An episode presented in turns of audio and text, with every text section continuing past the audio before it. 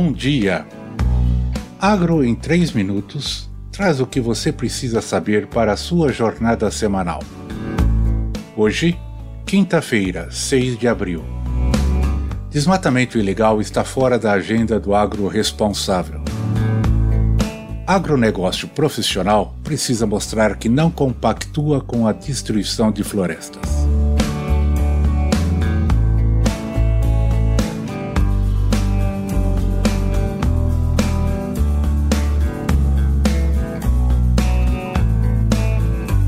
Este artigo é de autoria de Lígia Pimentel, o qual foi publicado no Forbes Agro da rede Forbes Brasil.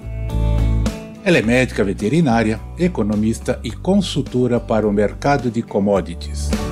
Atualmente é CEO da Agrifato e analisa o desmatamento ilegal como um caso que deve ser enfrentado pela polícia.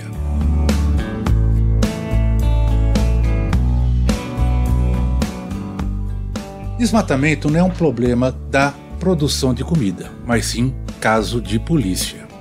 Para entender o tema, é preciso conhecer um pouco sobre a história de como o Brasil se tornou um dos maiores produtores de alimentos e um dos principais agentes de combate à fome do mundo.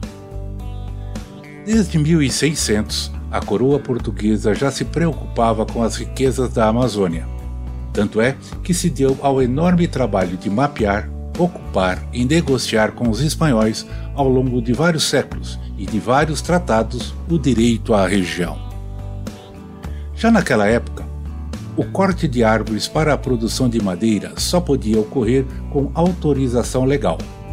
Havia uma listagem das árvores que deveriam ser preservadas e é justamente daí que deriva aquela expressão famosa madeira de lei que era a madeira protegida pela lei desde os primórdios desta ocupação portuguesa por aqui. Nos últimos 50 anos foram abertos mais de 80 milhões de hectares, em sua maior parte promovidos pelos governos da época e necessários para que o Brasil deixasse de ser importador líquido de alimentos para ser um dos maiores produtores globais de comida. Ainda assim, nada disso aconteceu sem que houvesse lei para ser seguida. O Código Florestal de 1965 e depois seu sucessor de 2012 formaram a base para que a gente pudesse preservar até hoje o que representa 66,3% do território nacional. É isso mesmo. A gente preserva tudo isso apesar de pouca gente saber.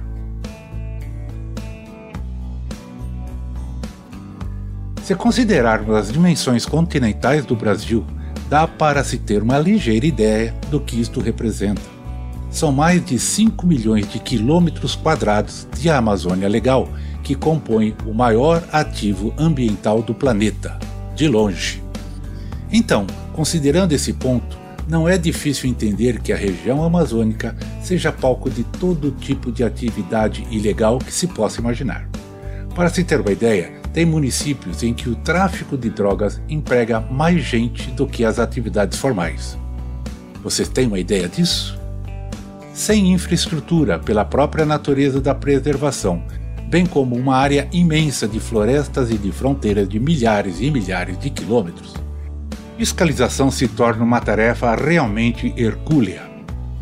Praticamente impossível, especialmente em tempos de crise quando falta contingente. Por isso, não deveria ser de se espantar que tenhamos sempre enfrentado problemas com o desmatamento ilegal. Entretanto, o problema desse desmatamento ilegal tem três naturezas. A primeira é que o objetivo é sempre a posse da terra em questão.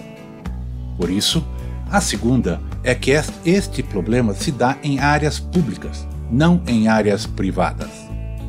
E a terceira é que a produção entra como meio de se legalizar essa posse.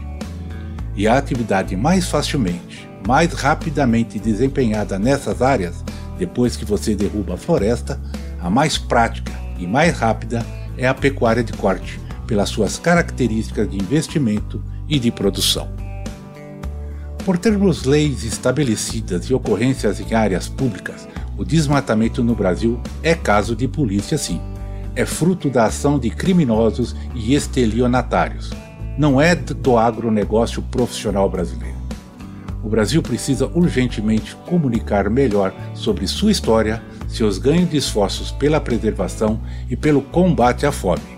Não tem paralelo no mundo e isso deveria ser considerado em qualquer debate sobre preservação e produção.